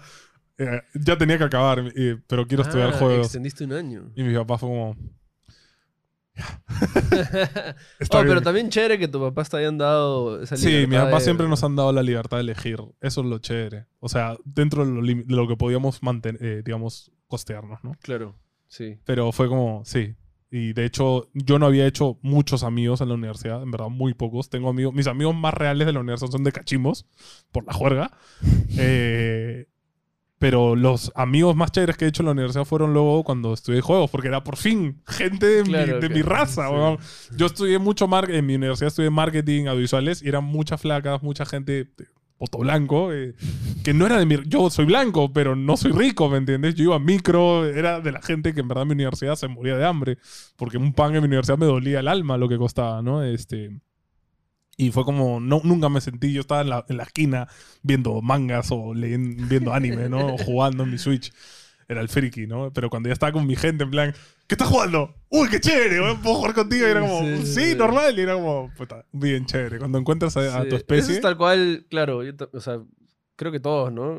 Cuando encontramos esa gente de otros círculos que, oye, que tú también jugaste este juego, tú también puedes hablar de esto, es como que, ah, y como que ahí se forma un vínculo bien paja, ¿no? Pero cuando estudiaste diseño de videojuegos, o sea, ¿querías hacer videojuegos? Me di cuenta de lo difícil que es. Eh, más que nada el- la industria. O sea, entrar a trabajar en la industria. En especial acá en Perú, ¿no? Eh, porque lo que, te pre- lo que te enseñaban en mi universidad al menos no es suficiente como para salir y decir, listo, me voy a un estudio y me van a contratar, ¿no? No. De hecho, videojuegos debe ser de las carreras que más especial, o sea, más este, diplomas y cursos extras necesitas. Mira, hay, hay un video bien chévere, este... Ah, se me fue el nombre ahorita. Pero mm, es esto de dibujitos donde te enseñan qué es ser un game designer y Claro. al final acaba, acaba en que para ser un explainer video. Sí, está. Te dicen, ¿no? Como que necesitas saber un poco de filosofía, un poco de matemática, un poco de geometría, un poco de aritmética, un poco de arquitectura y es todo, todo. Necesitas saber Un poquito todo de programación, de diseño, todo de, de todo. arte, para realmente tener ese, esa cabeza de guionaje, de creación de personajes, de ese tipo de cosas que también me gustó mucho. En un momento me gustó mucho el tema de escribir guiones. De hecho, tuve, antes de hacer freelance de diseño, antes de aprender a diseñar y editar, me dedicaba a hacer freelance de un curso de mi, de mi carrera que era, el final era escribir un guion completo. Y yo hacía los finales de la gente. O sea, la gente venía, he tenido esta idea y he avanzado esto en el curso. Porque el curso en teoría era hacer tu guion, todo el curso era acabar tu guion. Tenías todo el, todo el pinche ciclo para hacerlo. ¿Y, cuánto- Y nadie lo tiempo- hacía. ¿Y cuánto tiempo lo hacías tú? Como 3, 4 días. Y era, y cobraba, le decía 200 mangos. Y la gente tiene plata la Universidad de Lima y obviamente no quiere hacerlo. Y era como, ya, bro, te lo pago. Y era como, de, de repente me tiraba un fin de semana ma- sin dormir haciendo cuatro o cinco guiones de, de ¡A sopetazo. la madre! Pero eran mil soles, brother. Claro, de golpe, en- por tres dos días, de trabajo. días. Y era como, esta es la es. Y, y mi negocio se empezó a mover boca a boca. Oye, tengo este. tengo, porque es un. Bajo el- la lo manga. chévere de ese curso, en mi carrera. Eh, Tú habías puesto tu letrerito así como No, se no, pone no, el de, hacemos tesis, hubiera Eh, terminamos historia. no, porque si la universidad se enteraba me votaba, Sí, porque es como plagio. Tesis, este, y, este, ch- chamán, Este- amoríos. El, el tema está en que em, empezó a moverse boca a boca, man. Y, y fue como, como se- en mi universidad mi carrera es, tú tienes comunicación y tienes cursos selectivos que son las especialidades en plan audiovisuales, periodismo, y dependiendo de qué eh, eh, electivos tú llevas, tú haces tu especialidad, ¿no? Pero hay cursos obligatorios de cada especialidad para que conozcas un poco de cada mundo. Y ese curso era obligatorio, y todo el mundo le al cohete. ¿ves? Entonces siempre O había... sea, siempre, "Oye, siempre iba a haber chamba. yo tengo a este brother que hace los guiones. Allá. Pa, pa, pa, pa. Y yo, hola, ¿cómo estás? Sí, soy Antonio. Me gustaba mucho cuando me los enviaban con tiempo y podía hacerlo chévere, ¿no? Te Pero puesto sí. un seudónimo, el, el escritor. No, No sé, pero, pero fue una buena ingreso un tiempo, ¿no? de hecho. Lo malo, que me lo gastaba en Yu-Gi-Oh! Entonces, bueno, fueron unas épocas así de ganancia, pérdida, ganancia, pérdida, ¿no? Pero sí, ahí ya empecé mi línea laboral, ¿no? De ahí ya me, me- me puse a hacer edición y esas cosas. Pero lo mismo, editándole los finales a la gente, sus cortos, ¿no? Cosas así. Ajá. Siempre te moviste por ese mundo. Sí, y bueno, sí, cuando ya eh, me di cuenta de que diseño de juegos es difícil, de hecho sí, me gustaría algún día hacer juegos, sería interesante, pero De hecho, Los- JP ha tenido esa misma idea que I- tú. I De know. hecho, Sí, o sea- No, no lo contaste mucho, creo, cuando te Sí, entrevistamos. no, lo, pero... lo comento que, o sea, quería hacer eso. De hecho, quería estudiar eso, no pude, hice otras cosas. Y cuando ya lo pude hacer aquí por dos años y medio, me di cuenta. Sí, no me gusta diseñar videojuegos. cuando tienes que escribir. ah, O sea, a ti te gusta escribir, quizás no, pero cuando tienes que escribir un montón de GDs, Game Design Documents yes. Gigantes, mañas y presentaciones. GD es básicamente como el esqueleto pre de un juego, o sea, lo que Sí. presentas como idea de un juego. Y lo que tiene que tener- estar en sintonía con todo tu equipo. Claro, y, todo, y en ese GD está explicado cada centímetro de tu juego. Sí. Arte, Sí. eh, historia. Y eso, y eso, y eso que, o sea, Pero es conceptual todo. Sí, y luego tienes eso, y luego ya si quieres crear un mundo tienes tu eh, Video Game Bible, que es básicamente todo el universo que quieres hacer. Entonces, había tanto proceso de, no tanto, o sea, creatividad chévere, pero de escribir y conceptualizar y plasmar tus ideas en escrito, Claro. que a mí no me sale muy bien. Y dije, sí, yo, a mí me gusta más escupir la creatividad, no tanto plantearla en esto, ¿no? De Pero- hecho, siempre, siempre me has ayudado tú en eso. Eres bueno en eso. Cuando Sí, me sí. pegó la realidad fue cuando terminé la universidad y le escribí a Luis, que ha sido mi profesor, Mm. y le dije, oye Luis, este, yo sé que en, en LIP no tienen sitio ni para un alma, pero si conoces a alguien que busque gente, como que me dijo, ya, mándame tus GDs. Ahí me, me chocó la realidad. Bro, no tengo tantos, man, ya tengo cinco máximo. Ah, man. Y porque hacer un GD no es tan fácil, pues, no, ¿no? es tranca. Y, mi- y la gente realmente talentosa de la industria hace uno a la semana, ¿me entiendes? Entonces es Me, como... me haces acordar, de hecho, este. Bueno, Will Smith ya no hace tantos videoblogs, pero hay uno que hizo con su. El que es socio de su productora, o sea, Ujú. que su, no sé si es su primo o es su tío, que el pata es como que estaba. Cartoon. eh, mm, mm, no, no, no, Cartoon no, otro pata. Este, el pata estaba acabado, pues su vida está en nada, ¿no? Y Will ya era famoso, ¿no? Y él agarra y dice que se acercó donde Will. Dijo, Will, escúchame, yo voy a hacer lo que sea que tú quieras, pero necesito tener dinero y hacer éxito en la vida, ¿no? Y Will le dijo, ya, ¿y qué crees que puedes hacer, no? Y el pato le dijo, oye, puedo escribir, puedo hacer. ¿Seguro que puedes? Ya, y Will es como que le empezó a dar libros, etcétera, y es como, brother, te lo tienes que leer en una semana. Y la, el primer guion o cosa que hizo para Will es como que era, o sea, él- en el video lo es, de hecho lo recomendaría que lo busquen, es muy bueno. O sea, el video era así, o sea, el guion, etcétera. Y ahorita lo que me dices, digo, de repente de ahí salieron los GDDs, ¿no? Porque Will lo que explica es como que tu historia tiene todo esto, todo esto nunca se va a ver en la pantalla, pero tiene que estar... Claro. O sea, alguien tiene Para- que escribirla. Claro, No, cuando alguien tú tiene que crees un guion, eh, o sea, de- la teoría es que cada personaje que tú creas, así sea secundario, debe tener todo su trasfondo escrito. Sí, sí. O sea, Bueno, su pero, infancia, su, claro, pero sus así papás, creo, todo. o sea, pero así no lo vemos desde y, no va- y probablemente no, ¿no? salga, pero Claro. lo tienes que tener. Sí, porque el, de hecho, cuando nosotros vemos, no sé, la foto de un guion o alguien sube una foto de un guion, o sea, es un documento así, ¿no? Claro, claro. Y ya está, ¿no? El guion de una película es más o menos ese vuelo, ¿no? Pero ese otro documento que es el trasfondo de todo el guion es otra locura. cosa, ¿no? Eh, y nada, y de hecho el, el pata de Will explica todo lo que hizo, ¿no? Porque dice que hasta Will lo hizo este, trabajar físico y todo para estar al ritmo y a la altura Che, que yo quería también Will. quiero un padrino, así que me. Claro, que- o sea, Will literal todo, lo, apadri- apadrinó este, y ahora es su socio en su productora. Y es el que ve la productora, creo que es el encargado de la productora de Will, ¿no? O sea, pero él también tuvo como que demostrarle que podía hacerlo, ¿no? Claro. Y por ejemplo, ¿no? En, en leer, que, que le mandó a leer un culo de cosas y, y ver de gente que ya ha hecho eso, es como. Es, es lo que hablábamos hace un rato. De hecho, es curioso cómo hemos acabado aquí en tu entrevista, porque es este tema de esfuerzo, talento, porque, o sea, a veces sí, a veces el talento importa, pero a veces también es, es el esfuerzo, que es Sí. el. Puta, levántate y, y camina, ¿no? y camina y camina y hazlo, y hazlo, es, y es hazlo. lo que, te o sea, canses, lo que hacemos nosotros. No sé si tenemos un real talento. O sea, tú ves en YouTube que hay gente que. Mr. Beast, ¿no? Que es como. O sea, el man solo piensa en YouTube. No tiene otra cosa en su Ya, cerebro. pero por ejemplo. ¿tú qué dices? ¿Mr. Beast ha sido talento o ha sido esfuerzo? Es, es un poco los dos. Yo creo que es una buena Pero combinación de los dos. hay un talento en pensar cosas nuevas. Exacto. Sí. Ujú. ¿Me entiendes? Pero es que escúchame, él ha llegado, o sea, pero él ha desarrollado ese talento gracias al esfuerzo. weón. También, por eso te digo. O sea, el grindeo que ese hombre ha tenido para lograr lo que ha logrado en su canal, yo creo que tiene que ver más con el esfuerzo que con el talento. Porque al final tu talento, lo, yo creo que lo pules con el esfuerzo, man. Sí. Por eso, de repente, por siempre te pido perdón por eso, porque ponte, yo soy muy psicótico de eso. Yo me esfuerzo, me esfuerzo, me esfuerzo, me esfuerzo en todas las cosas que trato de ver en el día a día.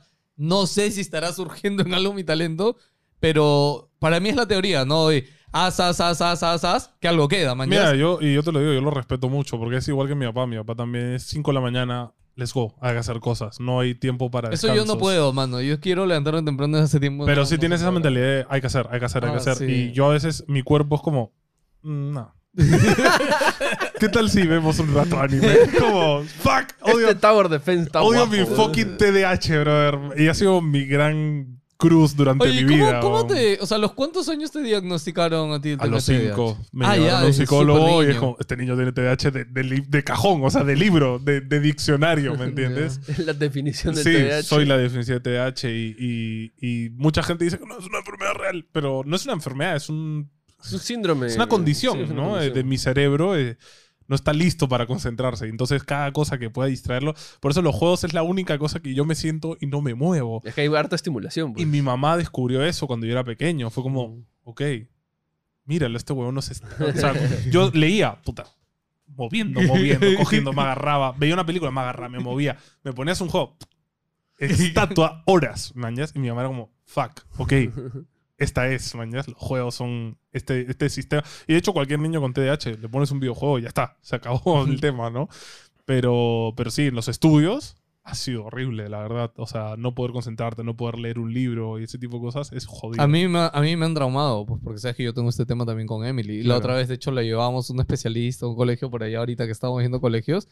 Y, oye, me chocó un montón, o sea, la, la comparación que, que nos hizo la, la flaca después de que vio a Emily es como, no pienses en tu hijo ahorita, piensa, o sea, literal nos lo dijo en un segundo, ¿no? Me dijo, piensa que este, un día tu hija va a tener novio, que un día tu hija va a ingresar a la universidad, que un día va a tener sexo, que un día va a ser... O sea, y nos dijo tantas cosas de eso, y le digo, ¡Basta! ¡Basta! Llorando. ¡Detente, por favor! Ya. O sea, es como... ya. Pero, o sea, siento que nos puso esa urgencia de, de estar ahí, ¿no? Y bueno, Emily lleva terapias así, estamos con ella desde los dos años viendo Yo esto, no he tenido nunca Sí, terapia. Y es algo curioso que cuando tú me contaste, yo te dije, y yo le digo, bueno, Emily va a terapia desde los dos años, ¿no? para ayudarla. eh, No, no sé si Ojo, la también- palabra es ayudarla. También creo yo, de repente, no sé si me equivoco, pero creo que toda esa área se ha, este, se ha investigado muchísimo más en Obvio. los últimos Ah, en años. mi época sí, eras un sí, apestado, un niño que no prestaba Sí, atención. y- como le dijeron, pe, que era mongolito, o sea, Claro, literal. eres tontito, Sí, tienes sí, que ir a otro colegio o sienta- no se sienta bien. Y era, por ejemplo, yo tenía dos problemas en el colegio, que no entraba en mi silla porque era este vuelo que estoy ahorita y me tenía que sentar de costado. Ya. Entonces todo y el los mundo... profesores era, siéntate bien. "Eh, Siéntate bien, estás conversando, que no sé qué. Y en verdad también conversaba mucho porque me distraía. Entonces, oye, brother, ¿has visto esto? Ala, yo no, no, yo ahorita sufro solo de pensar, Emily, cómo estará en el colegio. mano. Escúchame, Emily no puede comer quieta, bro. Emily come una cuchara de comida ah, y se va a correr, a jugar, regresa a otra es. cuchara. Es como, Emily, por favor, siéntate, Emily. Y no puede, y no puede, no la culpo. Y más, la otra vez, no sé si lo sabes, yo Creo que mi primera impresión de esto fue que en Argentina, en Chile, en México, hay colegios que alucina que tienen sillas para niños con TDAH. Y tienen sillas que Se eh, se mueven, eh, sí, cositas. es como que las sillas se balancean o tienen abajo bicicleta para que pedaleen. Sí, y yo digo, qué chévere porque son conscientes que los pinches niños con TDAH tienen Lo que estar en necesitan. algo, los necesitan, ¿no? Y, y, eh, este sistema tradicional de siéntate, lee, estudia, Sí, es como, no, es no, no, funciona, brother. Eh, pero sí, este, de hecho, fue un- o sea, ha sido una condición que me ha, me ha molestado mucho durante la vida porque me han tratado de tontito y a pesar de que tengo un IQ muy alto, o sea, cuando me han hecho, eh, lo que me molestaba a los psicólogos es que me hacían mi examen de IQ y terminaba con un IQ súper alto y era como, pero este niño es listo. Que, mi mamá me decía, pero puedes estudiar, huevón, que eres listo, no te das cuenta. Y era como, es que no me gusta, no puedo, ¿no? Entonces cuando encuentras, con juegos nunca me pasó eso. O sea, cada clase de juegos era como, has pegado, brother. Y entonces sí, es una pasión que, que la tengo, pero es ese tema, ¿por dónde entro? ¿Qué hago? Porque en la industria de juegos hay tantas cosas que puedes hacer que, que te da hasta miedo, es abrumador, en plan, puedo dedicarme a esto, pero ya conoces a los manes que ya lo hacen, ya han hecho 300 Sí. juegos antes, ya han practicado, han estado en no sé cuántos game jams, han conocido no sé cuántos, han estado en tanto proyecto y es como, yo soy un mindungi, ¿me Sí, entiendes? sí. No, a mí, por ejemplo, ahorita que dices eso es como entro. No, no sé por qué me vino, pero es la gente esta que ha diseñado juegos solos, ¿no? Claro. Este, el pata Undertale. eh, Pero o no sea, es tan fácil. Ya, No, pero, no, pero no es es- tan fácil, ellos, esos son genios, mañas. Sí, sí, sí. O sea, cual. Es Mozart. son para mí. casos Sí, sí. sui generis totalmente. El Man de. Undertale para mí es el Mozart de los juegos de nuestra época. weón. La otra vez en College Humor salió este TikTok de ¿qué estabas haciendo tú a tal edad, man? Y sale Picasso pintando no sé qué va a los 12 años y sale un chivolo como que sí, yo acabo de aprender a bailar el trompo. Luego yo estoy haciendo sinfonía de Beethoven y el otro, ah, yo estoy consumiendo drogas en mi cuarto, man. Y es como que, fuck, o sea, hay gente que, como dijiste, ¿no? Hay el talento. El pues, talento se nota antes. O sea, así de simple. No, no es. A los 20 años me di cuenta que era bueno para el fútbol. No, brother. O sea, tú a los 5 años ya sabes que eres bueno, ¿no? Claro. Sí, pero es eso depende un montón de los papás, en realidad. Sí, es más que de hay que cultivar niños, el talento. creo. El, cul- Sí. el talento también se cultiva un poco. Yo, ¿no? yo, yo agradezco que mis papás al menos hayan tenido mucha paciencia conmigo durante Yo- mi yo no- educación. ponte- ¿Y con yo- tus hermanas ha sido igual? Es que mis hermanas, una es súper dotada, o sea, no necesita leer, lee una vez y se le queda en la cabeza. Y la otra es un monstruo para estudiar, o sea, es una chancona asquerosa. y la respeto un montón porque siempre ha sido primer puesto en todo y la odio a la vez. O sea, porque tenías, yo tenía le- buenos tenías zapatos que seguir, ella, claro. claro, yo le seguía a ella, era como, ¿por qué no No estudias salió como tu malogrado hermana, este, le gustan los jueguitos, Pero. ¿por qué, ¿por qué tu hermana se termina en décimo superior la universidad, primeros puestos, se titula antes de acabar la universidad y tú todavía no acabas el bachiller, weón? Como, esto se vale, brother. Pero, pero lo chévere es que no, en verdad no hubo tanta comparación. No era como, ¿por qué no eres como tu hermana? Sino, ¿por qué no estudias, concha tu madre? ¿no? Pero, pero sí, o sea, sí han sido zapatos difíciles. Por suerte yo nos han creado con un, un sentido de la autoestima bien alto. Entonces yo nunca me he sentido en plan menor que mis hermanas en ningún tipo de aspecto, la verdad. Eso es lo chévere, porque hay veces que tú, hay papás que sí te crían en plan, ¿por qué no eres como tu hermano mayor? Y, Mm, y hay gente que crece con reales traumas, ¿no? Y odiando a sus hermanos. Y es como, no, qué feo. Yo y mis hermanos tenemos una relación bien chévere, ¿no? Entonces, por suerte, agradezco que en verdad mucho la educación de mis papás. Tengo mucho cariño. O sea, mis papás nos han dado todo en la vida. Entonces, Sí, sí, sí. bueno. hace rato que hablaste de tu mamá, este, yo ya vi a JP y ahorita está llorando JP. Ah, ¿Cómo? se me cargó un poquito los ojos. Imagínate, es duro, es que es duro. Se me Yo, agarró un poquito y mi mamá, mi mamá es súper emocional. En plan de esas mamás que te jalás un examen y lloraba. Ah, ¿Qué, madre, hijo? ¿qué? Horrible. Y era como súper duro porque, mamá, sorry, te sentías mal. Ya, ¿no? decepcionaste a tu madre. Mi papá era súper, súper- mi papá es súper frío, súper tranqui, estoico. Es como, "Ya, pe, huevón". O sea, no se enoja, no grita, no, nada. Todo chévere, todo te conversa, todo razona. A veces demasiado. Pero bueno, mi mamá sí es muy emocional. Es como un extremo uno del otro, ¿no? Qué curioso que tus padres, siendo, siendo medio son opuestos, muy extremos, son- pero es muy divertido verlos juntos. sí, sí, Las sí. peleas que tienen son muy divertidas también. Eh, porque mi mamá es muy sarcástica, muy, muy, muy agresiva. Y de hecho, algo que no has contado es que tu mamá había estudiado arte, ¿no? Sí, mi mamá es Bellas Artes, mi papá es periodista. Pero mi mamá tiene todo ese rollo, ¿no? Y, y sí, o sea. ¿O ¿Tu mamá llegó a ese rollo hippie o no, no tanto? No, no, mi mamá, es, mi mamá a los 18 se puso a trabajar y mantenía a mis abuelos, de hecho. O sea, mi mamá ha sido siempre súper trabajadora. Ya con nosotros dejó de trabajar porque tenía que alguien cuidarnos, ¿no? Este, y por suerte mi papá ganaba lo suficiente como porque mi mamá no tuviera que trabajar. Pero este. eh, o sea, yo cuando hablo con mi mamá por fono y me despido, mi mamá hace como. Hasta luego, hijo. Se le escucha que va a llorar. Es puta madre, me siento mal cuando cuelgo. Y como, mi esposa como me dice, pobrecita tu mami. Pues mi esposa llega súper bien, con mi mamá se chatean juntas. Y yo nunca sé cuando hablan, ¿no? Y es pobrecita tu mami, te extraña mucho. Y yo, puta madre, pero... Es tu no- culpa. Pero es como, tu culpa. Y a veces mi esposa me dice como que... Si no me hubieras conocido, te habría sido yo, sí. sí. Pero bueno, o sea, no me arrepiento. La verdad es que Perú es igual parte de mí, ¿no? O sea, me gusta mucho el peruano. Perú me lleva el cohete, o sea, las decisiones políticas y todo el- estos... No, O sea, más es que un, nunca, es un creo. país bien eh, eh, increíble, ¿no? Pero, Pero tiene, la gente que tiene está dentro, cosas que mm. te dan cólera realmente. Sí, sí, es sí. como esa frase de que Perú es un rico en un, sentado en un... No, es un pobre sentado en un banco de oro. Es como, Mm. sí, pues, ¿no? Tal cual. Y detrás hay No, un pero ya ni- concha ni- su madre ni- quitándote el oro. sin que ya te des ni oro cuenta, tenemos, ¿no? sí. o sea, da mucha cólera. Porque cuando ya te identificas con, el- con, con- con un lugar y te da pena por la gente, ¿no? Que no es justo, ¿no? La- yo he visto... Y es, por haber estado con monjas, he trabajado mucho en ayudar a otras Y personas. aparte, tú haber trabajado en el comercio, viste lo peor de la humanidad también. También, yo trabajé en locales, en policíacos, y sí, es lo peor del ser humano, en verdad. Y es duro. Incluso yo había días, me acuerdo, en, en esa chamba que me tenía que salir al pasillo a respirar un toque por las cosas que veías. Y era como, "Uf, Cristo Santo. O sea, en ver- en verdad era. Ver, yo creo que ¿no? ahí deberían pagarte un psicólogo, aunque sea. No, sea, porque hay periodistas bien estoicos también que son capaces de hacerle un zoom a un decapitado y no tienen Ya, ningún pero no el roche. que edita, pero. Y no el que edita es como, bro, what the fuck? Y me acuerdo que mi productora le daba asco la sangre. Entonces era como, oye, ¿qué hago con eso? Y yo, y yo como que, bro, pero dime, vaya, yo no puedo decidir esto, soy un practicante. no, no, yo no puedo tomar estas decisiones, tienes que decirlo tú. Y era como, no, qué asco, no, tapa esto, ¿no? Pero sí, ves, ves cosas bien feas, ¿no? Y bueno, he trabajado, he visto muchas realidades y también aprecio eso. Mis papás siempre nos han hecho viajar, eh, no en plan de, vámonos a Italia a conocer el estadio de Roma. No, vamos a Cajamarca, brother. Vamos a ver vacas, vamos a aprender de la gente cómo vive acá, ¿no? Cuál es la realidad de este país, ¿no? Y eso lo, en perspectiva bastante. lo aprecio, claro. Eh, Y es No, y también y es de lo que curioso- tienes. Claro, y es Claro, curioso claro. porque acá no. Creo que es lo que menos se hace, ¿no? Yo he Es, visto, este, te lo juro, yo, yo he trabajado, en, he ido a pueblos recógnitos donde no hay luz, no hay agua y, y darle a un niño zapatos Mm. y que sea como, oh, bro, como que le hubieras dado la cosa más importante de la vida y decir, fuck, Ahí a tu caso tienes. soy un 15 asco de 15 pares persona. ¿Qué zapatos, chucha ¿no? me quejo de que mi celular es el menos nuevo? Soy un estúpido, ¿no? Y, y, eh, eh, creo que a Perú le falta mucho eso, ¿no? O sea, hay mucha gente que no es, cap- no es capaz de ver Mm. más allá de su No, burbuja, o sea, es ¿no? que como la mayor gente está en Lima y todos piensan que Perú es. Lima, o sea, estamos demasiado. Nuestra cabeza, no, no, no nuestra cabeza, es- nuestra educación diría. Que eso ha venido desde atrás, ¿no? O sea, Mm. ni siquiera en la televisión, etcétera. O sea, lo máximo que hace la televisión en Perú para concientizarte de los pobres es, no sé, el show de Chibolín, que le regala una casa de cartón sueños, a alguien, ¿no? sí, Ojo, son- ya si estás de acuerdo o desacuerdo es un tema, ¿no? Pero es, diga, creo que es el mayor acercamiento que alguien tiene, o sea, te hablo de la masa, hacia lo que es La realidad de una Mm. necesidad de, ¿no?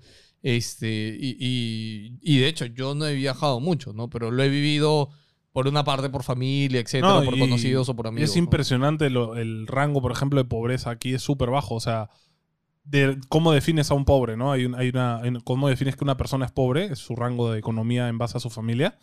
Y acá creo que el salario para cinco era como 500. Y, mentira, o sea, nadie vive realmente con eso.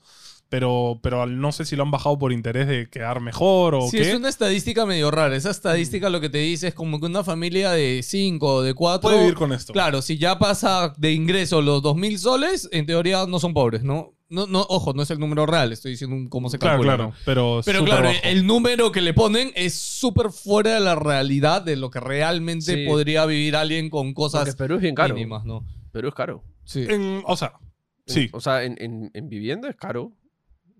Hay co- eh, mira, el tema es que todo está privatizado. La educación es cara porque es privada. Mm, Y la educación pública es muy mala.